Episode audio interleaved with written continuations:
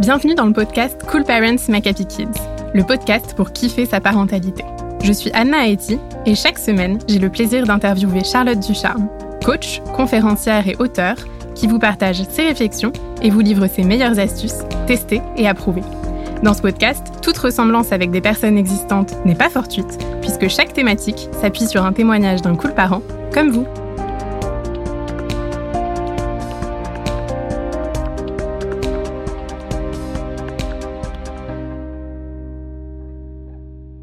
Cette semaine, on va parler de ces moments où parfois on perd patience et on se met à crier, voire à péter un câble comme on dit, et également de l'après, avec ce sentiment de culpabilité qui arrive souvent au galop. On en discute donc avec le témoignage d'Aurélie, maman de deux enfants de 4 ans et 5 ans et demi. Aurélie nous confie avoir la boule au ventre après un départ à l'école mouvementé où elle s'est retrouvée à littéralement hurler, comme elle nous dit en rajoutant qu'elle sait qu'elle a fait peur à ses enfants, mais qu'elle n'a malgré tout pas réussi à se contrôler.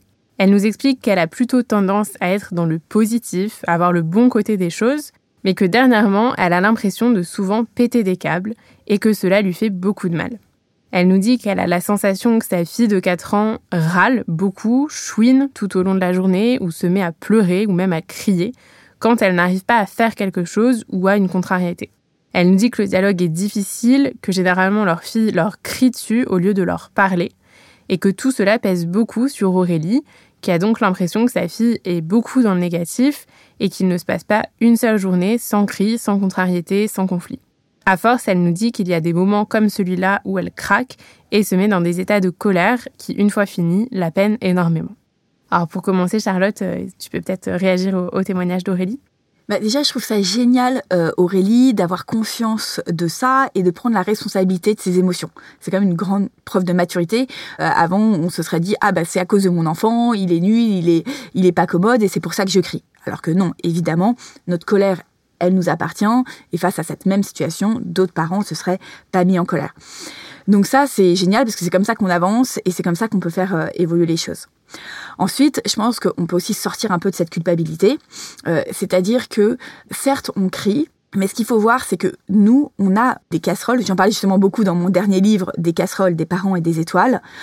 On n'a pas le même bagage que le parent d'à côté. C'est-à-dire que nous, on n'a pas eu la même enfance, on n'a pas été élevé pareil, et que peut-être que nous, on crie parce que bah, nos parents aussi nous ont crié dessus, et, euh, que on a aussi un contexte de vie qui fait que bah, c'est moins simple pour nous. Euh, donc à la base, on n'est pas tous pareils, on n'a pas tous le même cheminement à faire et que on n'est pas tous voilà au même stade et on n'a pas tous les mêmes casseroles à régler. Euh, mais en tout cas, ce qui est sûr, c'est qu'on peut tous évoluer euh, et pour avoir accompagné des milliers de parents sur le sujet de la colère, on n'est pas colérique de nature. C'est vraiment une émotion et plus euh, eh ben on apprend à se comprendre, à comprendre ses besoins, etc. et à comprendre l'autre, plus on peut réellement être beaucoup moins en colère dans notre vie de tous les jours. Donc en quelques mois, euh, même parfois en quelques semaines, en prenant du recul sur les situations, on peut réellement se détacher euh, de notre colère. Mais pour ça, personnellement, je crois beaucoup à l'accompagnement. Alors bien sûr, on peut lire des livres, euh, écouter des podcasts, etc. Et s'auto-coacher, euh, comme on peut le faire. Je vais vous, inviter à le faire là. Mais en tout cas, en prenant du recul sur les situations, on avance.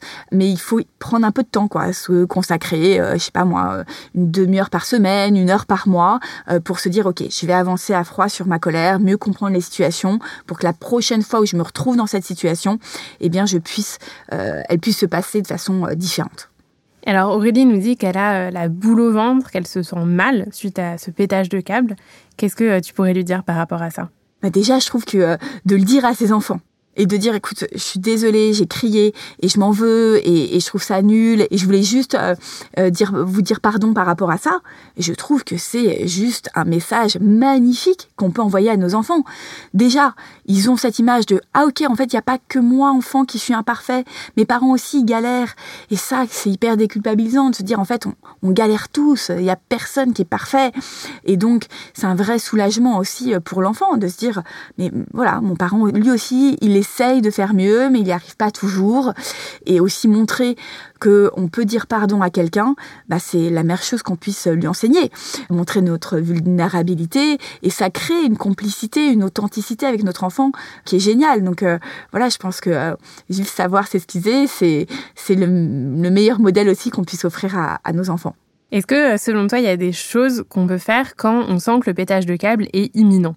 Alors je trouve que quand le pétage de câble est imminent, c'est assez compliqué. Hein. Euh, on peut évidemment euh, s'enfermer dans les toilettes, ou on peut aussi, euh, je donne parfois cette astuce, d'imaginer une étiquette sur la tête de notre enfant où il y a marqué challenge. Se dire ok, c'est un challenge, ça nous permet de prendre du recul, se dire je vais essayer de pas péter un câble. Mais c'est sûr que c'est pas évident sur le moment de s'en empêcher, et c'est pas la meilleure façon de gérer sa colère, même si on peut via ces astuces, voilà, visualiser une étiquette, essayer de s'empêcher de péter un câble. Le travail qu'on a à faire, surtout, il est à froid. C'est-à-dire se refaire à froid la situation et voir les choses différemment. Se dire, OK, pourquoi en fait là j'ai pété un câble?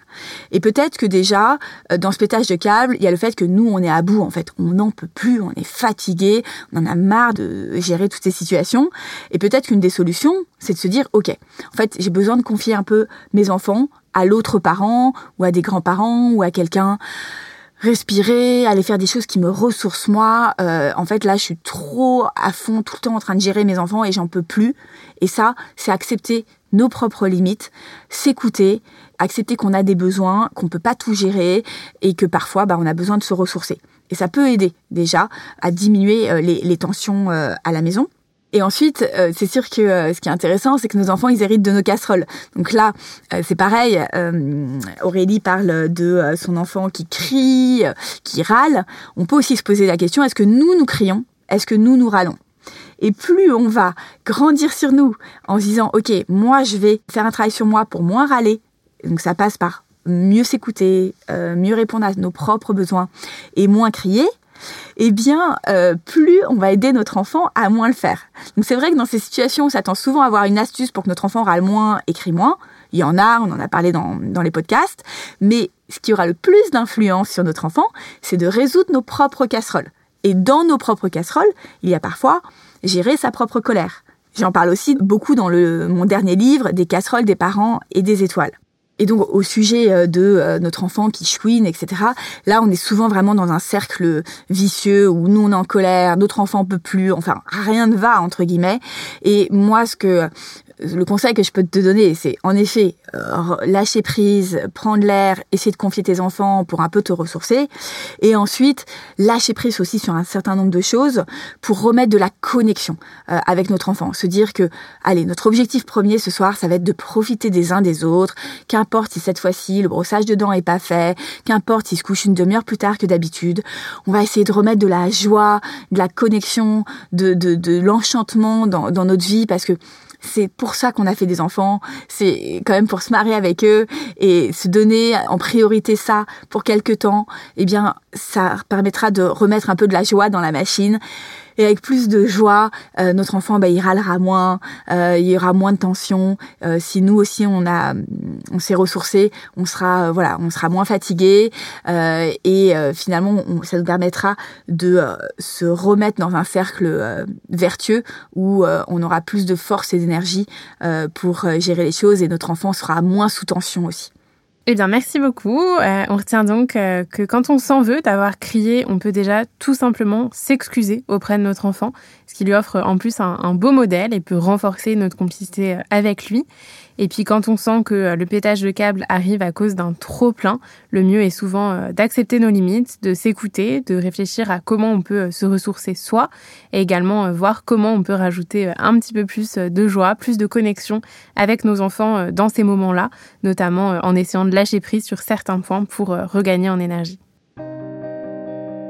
Nous espérons que toutes ces belles idées t'auront plu et surtout qu'elles t'auront été utiles.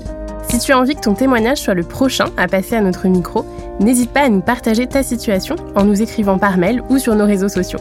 Et si tu cherches quel épisode écouter ensuite, il y a déjà plus de 50 épisodes qui sont disponibles gratuitement. Tu peux t'abonner sur la plateforme que tu es en train d'utiliser pour ne plus les louper.